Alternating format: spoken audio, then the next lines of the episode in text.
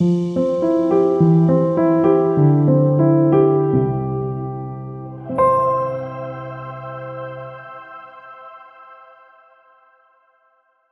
Braque. Nature morte à la guitare oder Vers posés sur papier à musique. 1919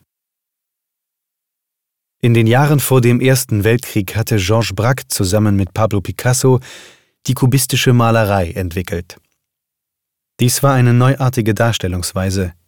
Der Bildgegenstand wurde in einzelne Elemente zerlegt und in der Bildfläche frei zusammengesetzt.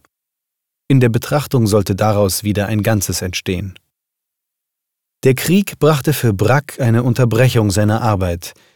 Nach einer schweren Schädelverletzung begann er 1917 erneut zu malen.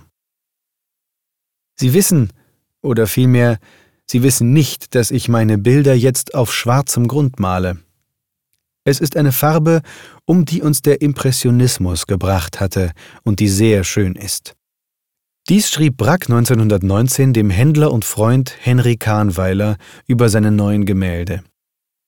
Die Gegenstände des Stilllebens auf dem schwarzen Grund wirken wie ein Relief. Schwarz sind auch die Trennlinien und die Schattenflächen, die zwischen den Gegenständen durch das Bild laufen. Brack suchte diese flächige Wirkung, das Ineinandergreifen der Formen anstatt einer räumlichen Darstellung. Deshalb arbeitete er mit Mitteln aus der Dekorationsmalerei, welche die Malfläche selbst ins Auge rücken. Die auffällige Tupfenmusterung der Tapete, die imitierte Holzmaserung von Tischplatte und Fuß, das Beimischen von Sand in der Ölfarbe, so dass eine raue Oberfläche entsteht, die auffällige Teilung in Licht- und Schattenflächen, in der Karaffe und im Glas.